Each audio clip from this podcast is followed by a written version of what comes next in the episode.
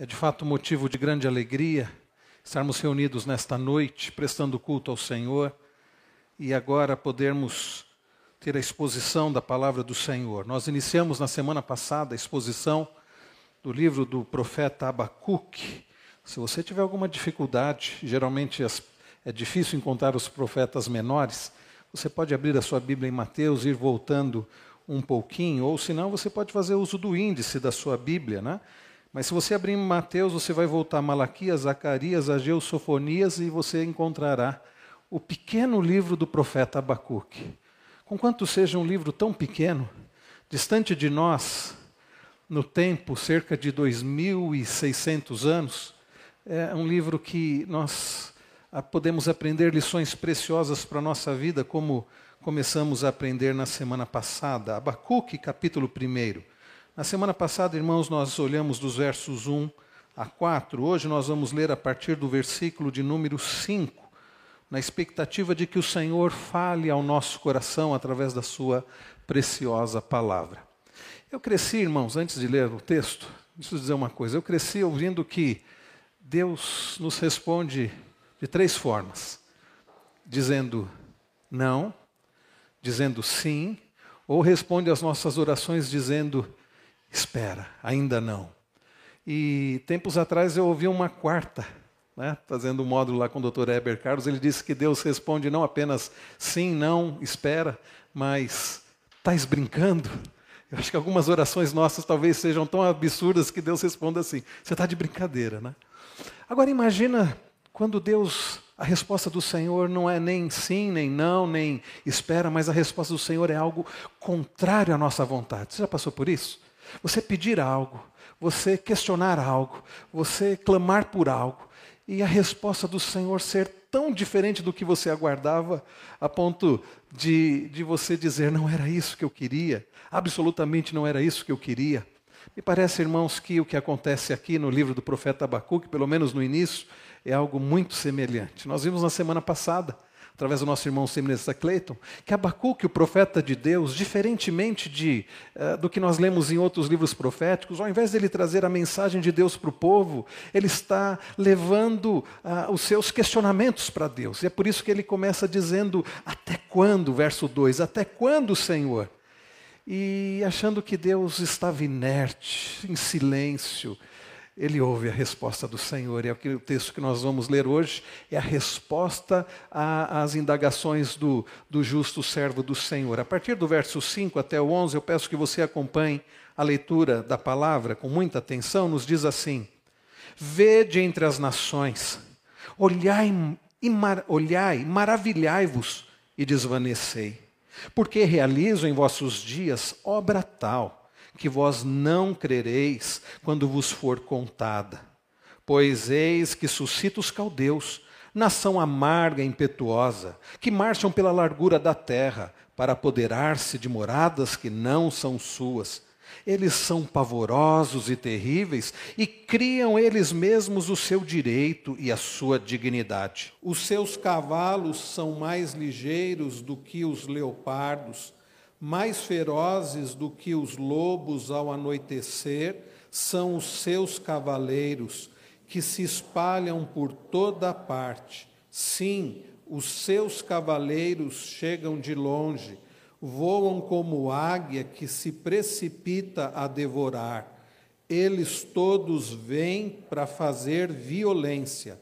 O seu rosto suspira por seguir avante eles reúnem os cativos como areia, eles escarnecem dos reis, os príncipes são objeto do seu riso, riem-se de todas as fortalezas, porque amontoando terra as tomam. Então passam como passa o vento e seguem, fazem-se culpados estes cujo poder é o seu Deus. Vamos orar?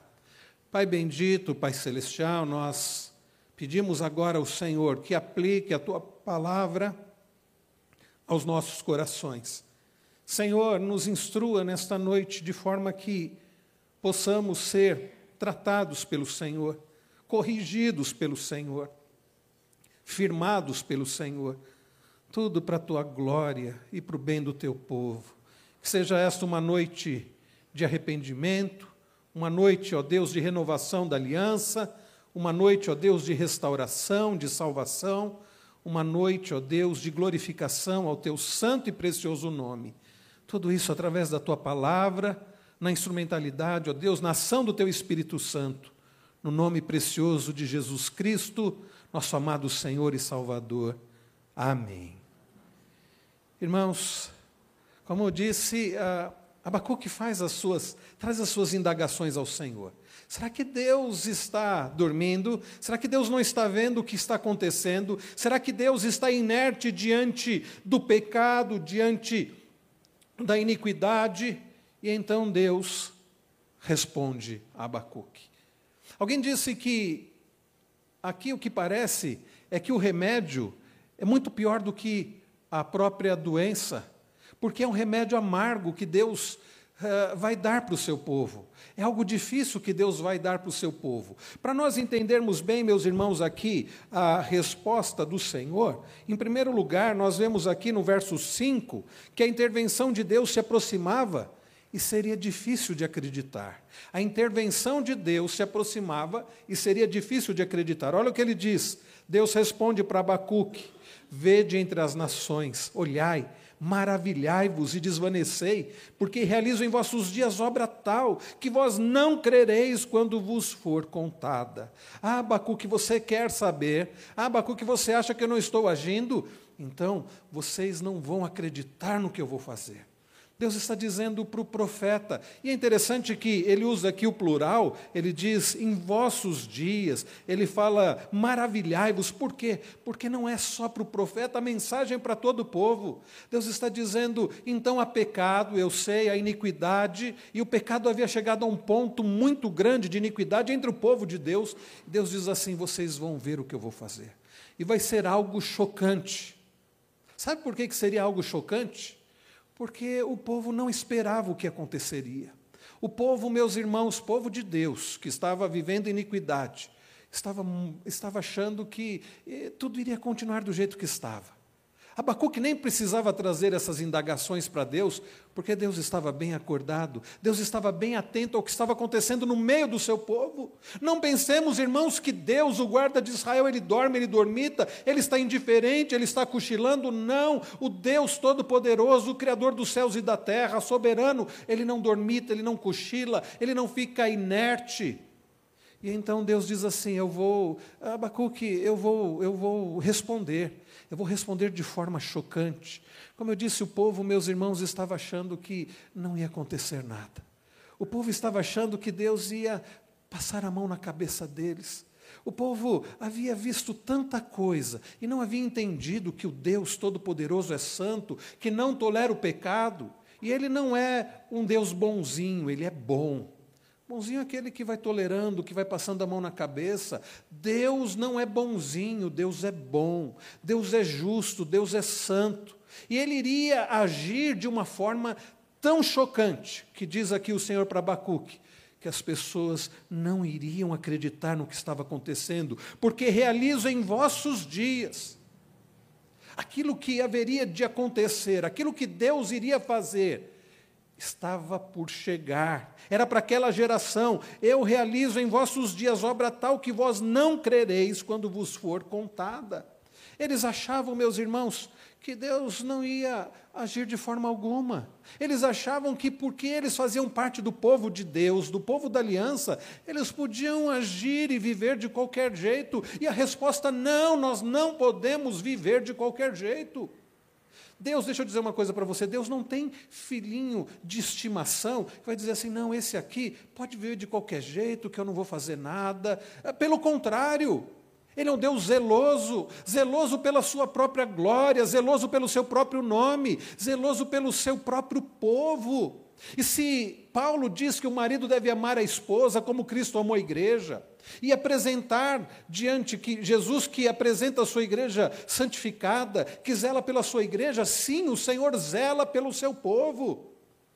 Então, irmãos, Deus está dizendo: eu vou agir e vocês não vão acreditar. Vocês vão achar algo chocante, e seria chocante, aliás, deixa eu dizer para os irmãos, foi chocante. Porque pouco tempo depois o povo pôde contemplar essa ação do Senhor. 586, Jerusalém foi destruída. Pouco tempo depois. Nós estamos falando, meus irmãos, aqui de provavelmente o ano 605 antes de Cristo. 586, Jerusalém foi destruída.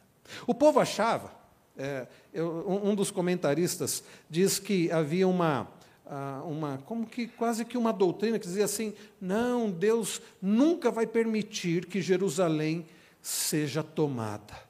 Jerusalém é a cidade santa, é a cidade de Deus. Nunca que um povo inimigo vai entrar em Jerusalém.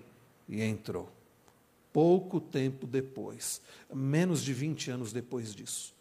Então, Deus está dizendo que seria algo chocante. Irmãos, nós não podemos brincar com Deus. Deus não é uma espécie de Papai Noel. Deus não é uma espécie de gênio da lâmpada que está à nossa disposição para satisfazer os nossos desejos. Deus não é uma espécie de Papai Noel que está disposto a passar a mão na nossa cabeça e dizer a você: ah, eu acho que você foi bonzinho, toma aqui. Deus, Ele é o Deus zeloso que zela pela sua glória, pelo seu nome, pelo seu povo. E Deus faria algo chocante como Ele fez. E o que, que foi tão chocante assim? Nós vemos, ao, olhar do, ao olharmos dos versos 6 a 10, que o instrumento de Deus seria assombroso, nada menos do que os exércitos devastadores e autossuficientes caldeus. Olhe comigo a partir do verso 6. Pois eis que suscito os caldeus, nação amarga e impetuosa, que marcham pela largura da terra para apoderar-se de, de moradas que não são suas.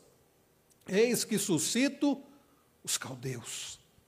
Os caldeus eram um povo terrível, era um exército terrível, Deus, no, na sua soberania, ele estava fazendo algumas coisas e o povo devia estar atento às mudanças da política internacional. Até então, uma, uma nação que foi muito grande e governou, né, e, e foi um império daquela época, foram os assírios. Tanto é que sete, eh, o reino do norte já havia sido tomado pelos assírios cerca de 722 a.C. Aqui nós estamos falando do reino do sul, essa profecia para o reino do sul. Mas ah, um pouco antes, cento e poucos anos antes, o reino do norte já havia sido tomado pelos assírios. E então, depois os assírios foram derrotados, né, e Nínive foi assolado, e os, os egípcios, o Egito começou ali a fazer grande influência. O faraó Neco estava exercendo grande influência entre o povo ali, e agora Deus estava levantando os caldeus. Os caldeus vinham da Babilônia, e eles estavam agora se fortalecendo, e a, a partir de a, a, Nabucodonosor, aliás, desde um pouco antes do seu pai, é, é, seu pai que vinha conquistando também, e Nabucodonosor ele consegue vitória sobre o, o faraó Neco, e agora Deus está levantando os caldeus. Nós lemos ainda há pouco no Salmo 135 que Deus, Ele é soberano, é Ele que governa, é Ele que levanta príncipes e é Ele que derruba príncipes. E a política internacional não era fruto do acaso. A queda dos assírios, a queda também do Egito, e agora os babilônios ou os neobabilônios, que são os caldeus, se fortalecendo e começam a conquistar tudo. E eles vão vindo do norte, vão descendo e vão conquistando tudo. Meus irmãos, nada disso era por acaso. E Deus está dizendo: eis que suscito, pois eis que suscito os caldeus. E os caldeus não era um tipo de exército que simplesmente prendia as pessoas. Havia muita maldade entre eles, a tal ponto de Deus começar a, a, trazer detalhes sobre esse povo. Nação amarga, impetuosa, que marcham pela largura da terra para apoderar-se das moradas que não são suas. É gente que não respeita nada, é gente que toma o que é dos outros, e Deus continua, verso 7. Olha a expressão que Deus usa para os caldeus que ele está suscitando contra o seu próprio povo. Eles são pavorosos e terríveis, e criam eles mesmos o seu direito e a sua dignidade. Sabe o que isso quer dizer? É gente que não respeita lei nenhuma. É gente que cria suas próprias leis e vivem conforme eles achavam que eles ah, deveriam viver é gente que não respeita ninguém. Esses são os caldeus, esses eram os caldeus. E Deus continua: os seus cavalos são mais ligeiros do que os leopardos, mais ferozes do que os lobos ao anoitecer, são os seus cavaleiros que se espalham por toda parte. Sim, os seus cavaleiros chegam de longe, vão como águia que se precipita a devorar. Ele então compara os cavaleiros dos caldeus com os lobos ao anoitecer. A ideia o lobo que, os lobos que ficam, aquela alcateia que que fica ao longo do dia e não consegue nenhuma presa, mas chega à noite eles estão ali famintos e estão e vão com tudo para cima da presa. Deus diz assim: são os cavaleiros dos caldeus. E compara aqui com a, a águia. Talvez uma melhor tradução aqui seja mais abutre. É uma ave mais ligada a um abutre, a um urubu, do que a águia, porque fala aqui que se precipita a devorar e a devorar cadáver. Assim são os cavaleiros dos caldeus. E Deus continua: eles todos vêm, não para brincar. Eles não virão para brincar com vocês, eles não virão simplesmente para dizer agora vocês vão nos servir, eles todos vêm para fazer violência, o seu rosto suspira por seguir avante, eles reúnem os cativos como areia eles vêm para fazer violência. Deus está adiantando para o seu próprio povo qual era o remédio que ele usaria para curar o seu povo, e era um remédio por demais amargo, era um remédio que iria doer muito. E então no verso 10 diz: Eles escarnecem dos reis, eram orgulhosos, os príncipes são objeto do seu riso, riem-se de todas as fortalezas, porque amontoando terra, as tomam. Era gente, era gente orgulhosa, gente que zombava dos outros, que zombava dos outros poderes militares, gente que fazia rampas né, para conseguir tomar a, as cidades que eram muradas. Por isso a ideia aqui de amontoando terra as tomam. Era esse tipo de gente. Depois de Abacuque dizer, Senhor, até quando? Senhor, o Senhor não está vendo a iniquidade, o pecado? O Senhor não vai fazer nada? Deus diz, eu vou fazer sim. Eu vou fazer de tal forma que vocês vão ficar chocados. A ideia de maravilhados aqui é chocados. Eu vou usar um instrumento, eu vou usar um, algo que vai doer muito, vai machucar muito. Mas não pense vocês, meus irmãos, que os caldeus levantados por Deus contra o seu próprio povo, para tratar o seu próprio povo, era gente que ia fazer o que quisesse e ia sair impune. Olha o que diz o verso 11. Nós aprendemos aqui, queridos, em terceiro lugar, que os próprios caldeus são culpáveis perante o Senhor. Então passam como passa o vento e seguem. Fazem-se culpados estes cujo poder é o seu Deus. Olha o que Deus está dizendo. Eu vou agir de forma que vocês não vão acreditar no que está acontecendo, porque vocês estão brincando e achando que eu vou passar a mão na cabeça de vocês. Não, eu vou agir de forma chocante e vou levantar um povo terrível. Eu vou levantar um povo pecador terrível contra vocês. Mas não pensem vocês que esse povo vai sair impune. Eu vou usar esse povo para tratar com o meu povo, mas eu vou julgar este povo mal. Deus está dizendo que eles vão passar. Aliás, como passou a Síria, como passou o Egito, como passou os babilônios, como passou Roma e como passou tantos outros impérios, porque quem está no governo da história e de todas as coisas é o Senhor. É Ele quem levanta povos, é Ele quem levanta impérios, é Ele quem derrota e põe em humilhação impérios. Deus é soberano, e Ele é justo, e Ele é puro, e Ele é todo-poderoso. Percebem, meus irmãos, o que está envolvido nessa resposta do Senhor para Abacuque e para o povo.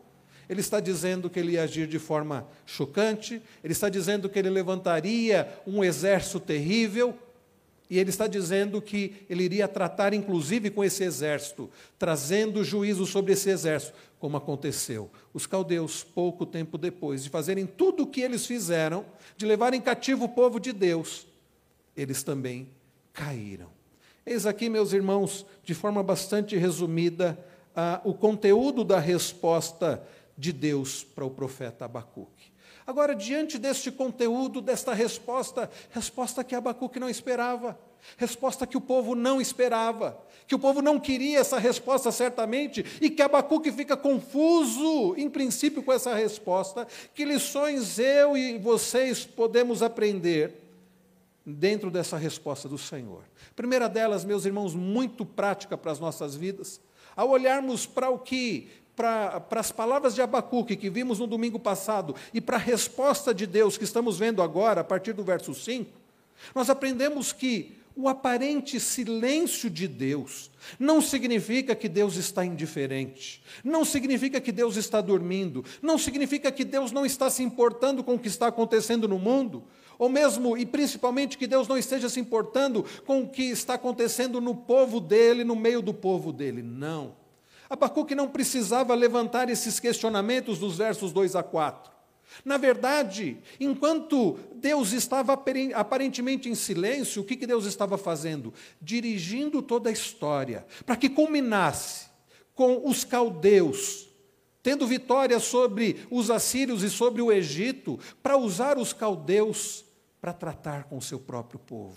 Percebam, meus irmãos, enquanto Abacuque achava que Deus estava indiferente, que Deus não estava vendo o que estava acontecendo, que Deus estava dormindo, na verdade, Deus estava dirigindo toda a história para tratar com o seu próprio povo. Aprendamos isso, irmãos. Aparente, o aparente silêncio de Deus não significa que ele está indiferente, dormindo, mas preparando a resposta.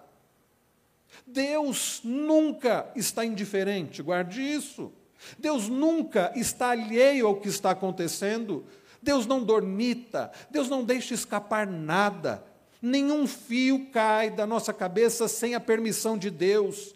Nenhuma ave cai do céu sem a permissão de Deus. Nada acontece neste universo criado por Deus e sustentado por Deus sem a permissão de Deus. Você pode olhar para a política externa, você pode olhar para o que está acontecendo neste mundo, você pode olhar para o que está acontecendo em nossa nação. E você não precisa achar que Deus está indiferente a isto, porque o Deus que criou todas as coisas e tem sustentado todas as coisas até aqui, continuará sustentando todas as coisas até aqui. Abacuque, por um tempo, achou que Deus não sabia o que estava acontecendo, a ponto dele dizer no verso 2: Até quando, Senhor? Até quando? Por que me mostras a iniquidade e me fazes ver a opressão? Por quê? Por que, que o Senhor está deixando isso? Verso 4, porque esta causa a lei se afrouxa e a justiça nunca se manifesta? Porque o perverso cerca o justo e a justiça é torcida? Por quê? Deus está dizendo: se prepara, se prepara, porque isso, essas coisas não fugiram ao meu controle.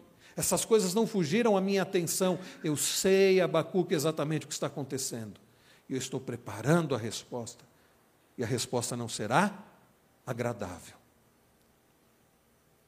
Segunda lição para as nossas vidas: Deus, como perfeito Pai, Ele não passa a mão na cabeça dos filhos. Ele é o Pai que disciplina o filho a quem Ele ama. Nós estamos falando, meus irmãos, do povo de Deus, Reino do Sul. Reino do Norte já havia sido tratado pelo próprio Deus, já havia experimentado, através das mãos dos assírios, a disciplina do Senhor. Mas agora, nós aprendemos, olhando Deus agora tratando com o seu povo, o Reino do Sul, que ele não é o Deus que fica passando a mão na cabeça. Abacuque não precisava é, achar isso. Nas palavras de Abacuque, nos versos 3 e 4, parece que ele acredita nisso. Por que, que Deus está deixando afrouxar a lei? Por que, que Deus está deixando tanto pecado? Deus, meus irmãos, não estava deixando, Deus estava tratando já e preparando o remédio para o seu próprio povo. Irmãos queridos, nós podemos ter absoluta certeza de que Deus, o Deus zeloso, mais uma vez, zeloso pelo, pela sua própria glória, pelo seu nome, pela aliança que ele estabeleceu com o seu povo e pelo seu próprio povo, ele não vai ficar passando a mão na cabeça do seu povo. E se você acha que você é um filhinho especial de Deus, então por isso você pode viver de qualquer jeito, cuidado, nós não podemos é, brincar com Deus. Ele é o Deus santo, Ele é o Deus zeloso, Ele é o Deus que tem abençoado o seu povo, que tem agido com graça. Como nós vamos brincar com Ele? Como nós vamos ver de qualquer jeito? Se você quiser abrir, aí no final da Bíblia, Hebreus 12, Hebreus 12, O autor aos Hebreus ele fala um pouco sobre essa questão do zelo do Senhor para com o seu povo e para aqueles que são filhos, e ele fala sobre disciplina. E quando nós olhamos, por exemplo, a partir do verso 4, isso é muito importante para que não fique dúvida do caráter do nosso Deus e como ele trata com o seu povo, com ímpio ele pune. Não tenham dúvida disso. Tanto é que os caldeus, os, com os assírios foi assim, com o Egito foi assim, com os caldeus que Deus usou, foi assim também. Mas com o seu povo, não é punição, ou pelo menos falando do remanescente fiel, porque havia gente ali entre o povo de Deus, se dizendo povo de Deus, que era ímpio e foi punido, mas com aqueles que pertencem a ele, o remanescente fiel, ele disciplina. Olha o que o autor aos Hebreus diz a partir do verso 4: Ora, na vossa luta contra o pecado, ainda não tendes resistido até o sangue. Estais esquecidos da exortação que, como a filhos, discorre convosco, filho meu, preste atenção, meus irmãos, ele está citando Provérbios e também Jó. Filho meu, não menospreze a correção que vem do Senhor, nem desmais, nem desmais quando for por ele quando por ele és reprovado, porque o Senhor corrige a quem ama e açoita todo filho a quem recebe. Deus está trazendo para o povo, através de Abacuque, uma resposta dizendo: Eu vou corrigir. E o povo não deveria desmaiar, porque a correção seria algo muito forte. Mas não é preciso desmaiar.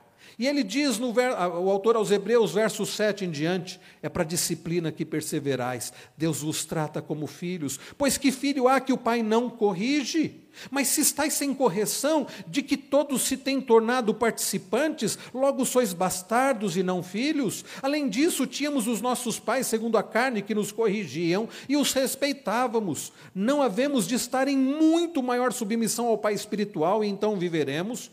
Pois eles nos corrigiam por pouco tempo, segundo melhor lhes parecia, lhes parecia. Deus, porém, nos disciplina para aproveitamento, a fim de sermos participantes da sua santidade. Toda disciplina com efeito no momento não parece ser motivo de alegria, mas de tristeza. Ao depois, entretanto, produz fruto pacífico aos que têm sido por ela exercitados, frutos de justiça.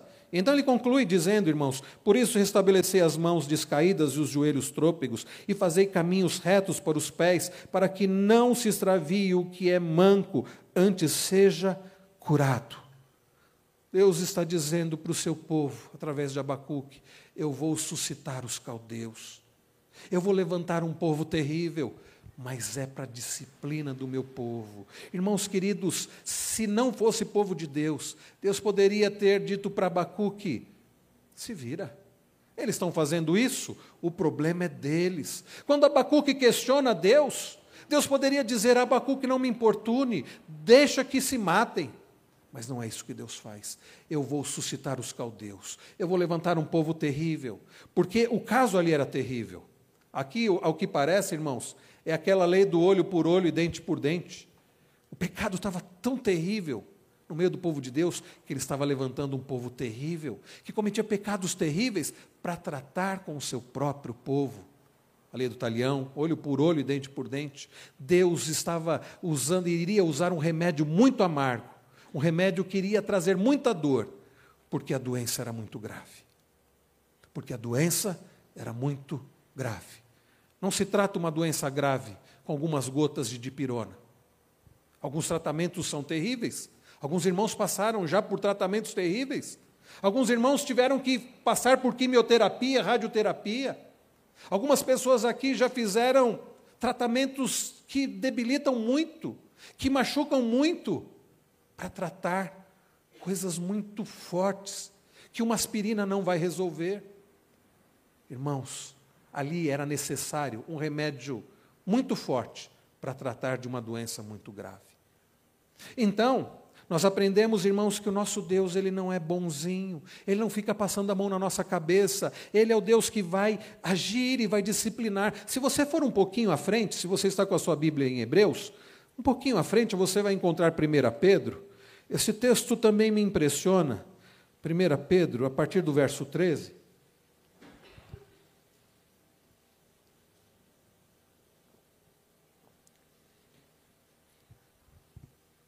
Ele diz assim, 1 Pedro, capítulo 1, a partir do verso 13. Por isso, cingindo o vosso entendimento, Sede sóbrios e esperar inteiramente na graça que vos está sendo trazida na revelação de Jesus Cristo. Como filhos da obediência, não vos amoldeis as paixões que tinhas anteriormente na vossa ignorância. É, é, preciso lembrar, meus irmãos, que o povo de Deus naqueles dias havia se amoldado a, a, ao pecado, às paixões. Pelo contrário, diz Pedro, segundo é santo aquele que vos chamou, tornai-vos santos também vós mesmos em todo o vosso procedimento. E aí, meus irmãos, ele cita ah, o texto de Levíticos, porque escrito está: sede santos, porque eu sou santo. Irmãos queridos, o que o Deus Santo exige do seu povo? Santidade. E aí ele continua. Vejam, queridos, como é forte o verso 17. Para quem acha que é filhinho predileto de Deus e que Deus vai ficar passando a mão na cabeça. Ora, se invocais como Pai, aquele que, sem acepção de pessoas, julga segundo as obras de cada um, portai-vos com temor durante o tempo da vossa peregrinação.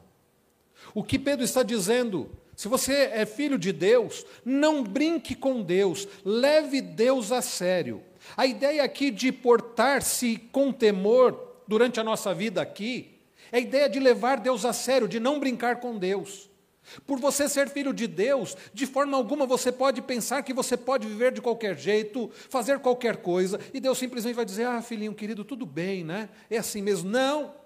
Nós acabamos de ler em Hebreus que Ele é o Pai que disciplina o filho a quem ama. Nós estamos lendo, meus irmãos, Deus respondendo para Abacuque: Eu vou suscitar os caldeus, eu vou tratar com o meu povo, e vai ser de forma muito séria, e vai trazer muita dor, porque nós não podemos brincar com Deus. Nós não estamos falando de punição, nós estamos falando do que? Disciplina. Somente um pai indiferente e irresponsável, que não é pai de verdade, que não ama de verdade, deixa o filho fazer o que quer e crescer de qualquer jeito. Um pai responsável que ama, trata, corrige, mesmo que essa correção vá trazer dor, e traz, traz. E Deus, ele age assim porque ele é o Deus zeloso que ama o seu povo. Terceira lição para nós, irmãos. Aliás, só para complementar o texto aqui de Pedro, ele diz: não vivam de qualquer jeito, ele diz, sabendo, verso 18, sabendo que não foi mediante coisas corruptíveis, como prata ou ouro, que fostes resgatados do vosso fútil procedimento, que vossos pais vos legaram, mas pelo precioso sangue, como de cordeiro sem defeito e sem mácula, o sangue de Cristo Irmãos, ao participarmos da ceia do Senhor, e vamos participar daqui a pouco, vamos lembrar que foi através do sangue precioso de Cristo, através da morte de Cristo, através do sacrifício de Cristo, que nós fomos resgatados do nosso fútil procedimento. Não vamos brincar com Deus, não vamos viver de qualquer jeito, não foi por dinheiro que foi pago o nosso resgate, foi o próprio Senhor Jesus que derramou o seu próprio sangue e foi ferido profundamente para que nós agora vivamos em novidade de vida. Não vamos brincar com Deus, porque Deus ele trata. Terceira lição: Deus em seu poder, soberania e sabedoria, Deus em seu poder, soberania e sabedoria, usa quem e o que ele quiser para cumprir seus propósitos, inclusive na correção do seu povo. Deus, em sua soberania, seu poder e sabedoria, ele vai usar o que ele quiser, quem ele quiser. É interessante isso. E é por isso que ele está dizendo, voltando lá para Abacuque, no verso 5, que o povo ia ficar espantado, chocado, porque eles não imaginavam que Deus iria usar um povo como os caldeus. E ele usa quem ele quiser. É interessante que o verso de número 5, voltando lá para Abacuque, ele diz: Vede entre as nações, olhai maravilhados e desvanecei, porque realizo em vossos dias obra tal, que vós não crereis quando vos for contada. E no verso 6, ele diz: Pois eis que suscito os caldeus. Os caldeus assumiram o poder naqueles dias, por acaso não.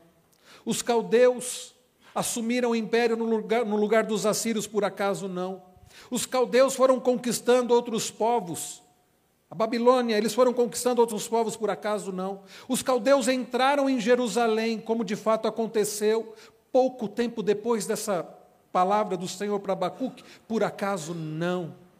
Eu não sei se você já reparou, me chama também muita atenção quando eu leio no livro do profeta Daniel, no capítulo 1.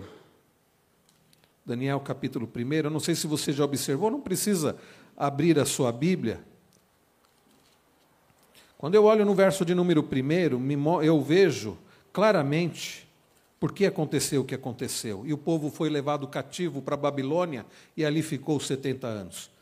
Diz assim: No ano terceiro do reinado de Joaquim, rei de Judá, veio Nabucodonosor, rei da Babilônia, a Jerusalém e a sitiou. Está falando exatamente o que aconteceu, que Deus disse que aconteceria.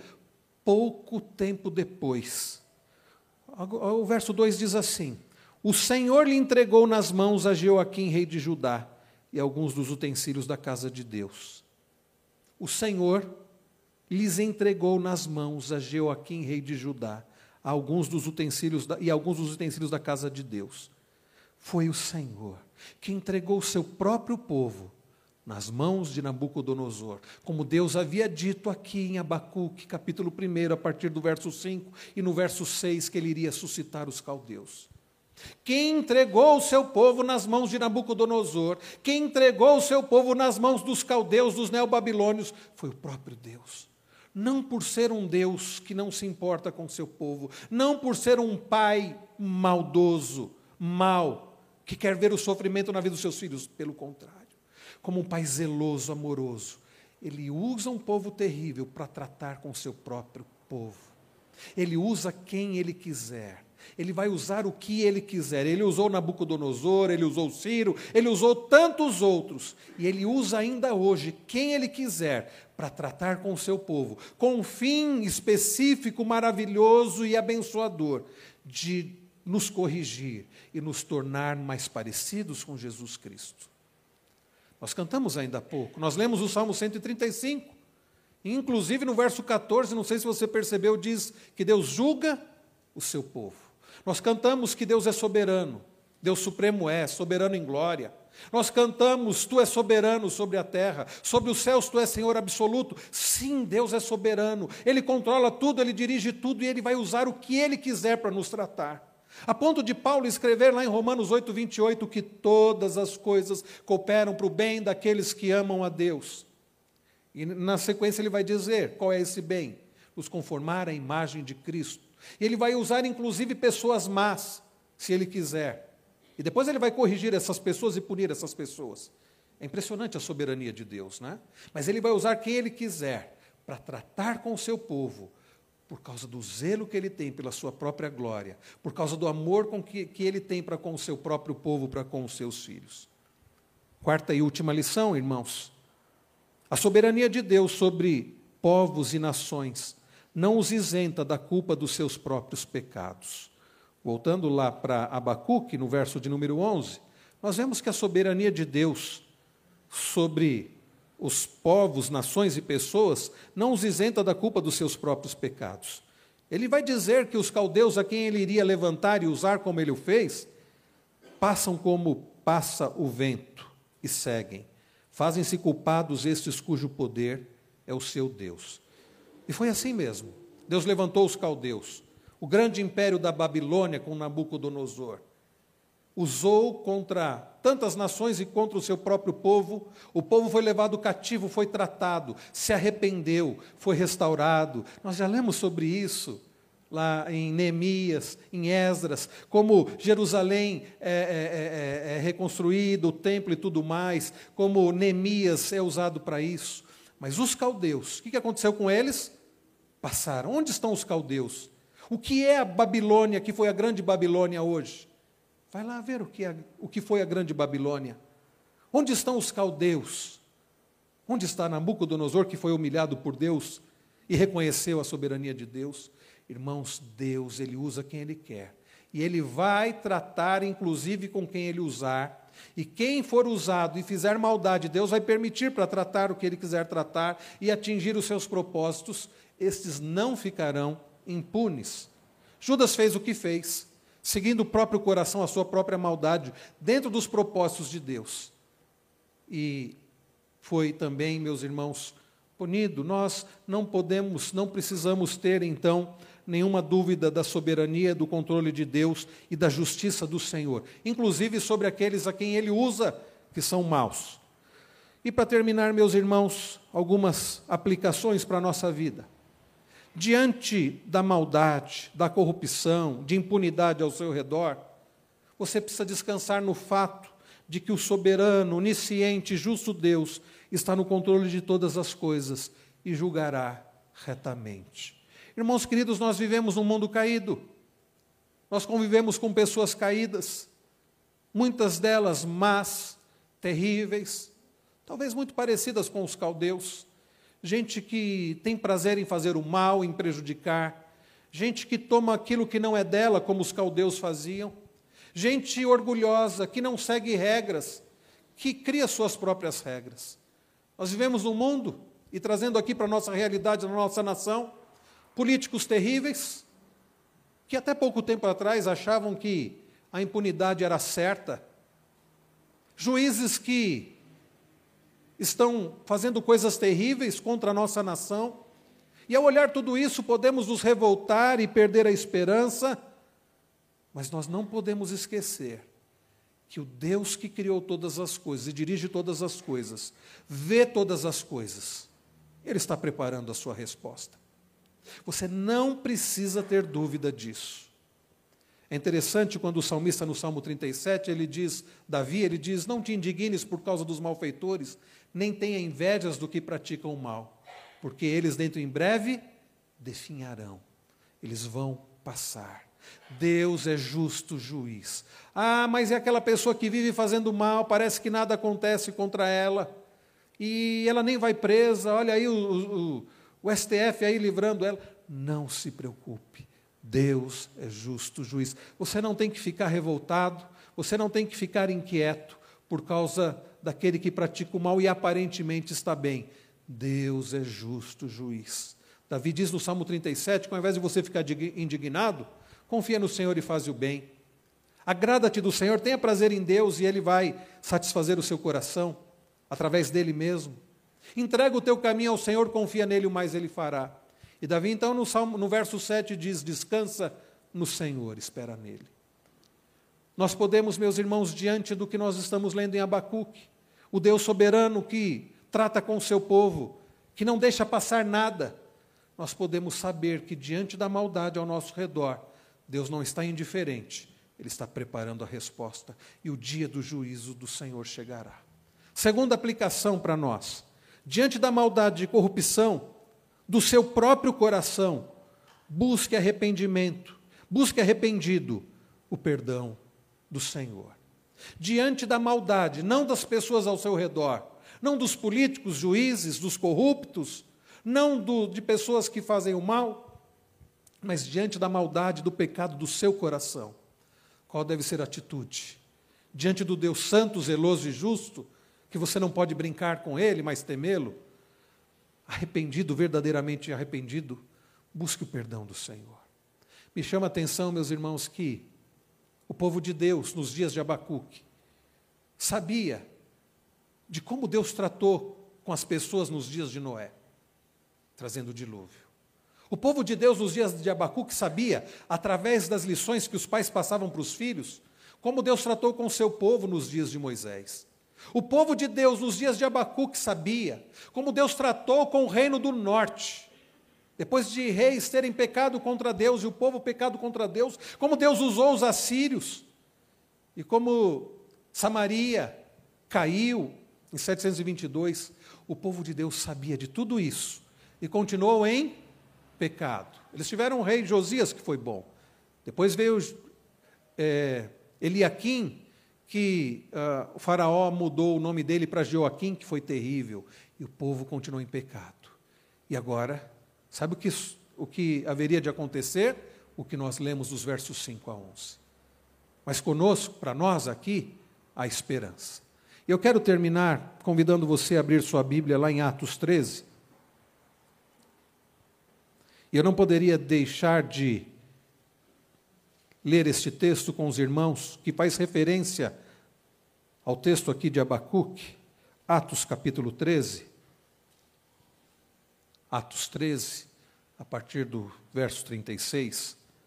Porque, na verdade, tendo Davi servido a sua própria geração, conforme o desígnio de Deus, adormeceu, foi para junto de seus pais e viu corrupção.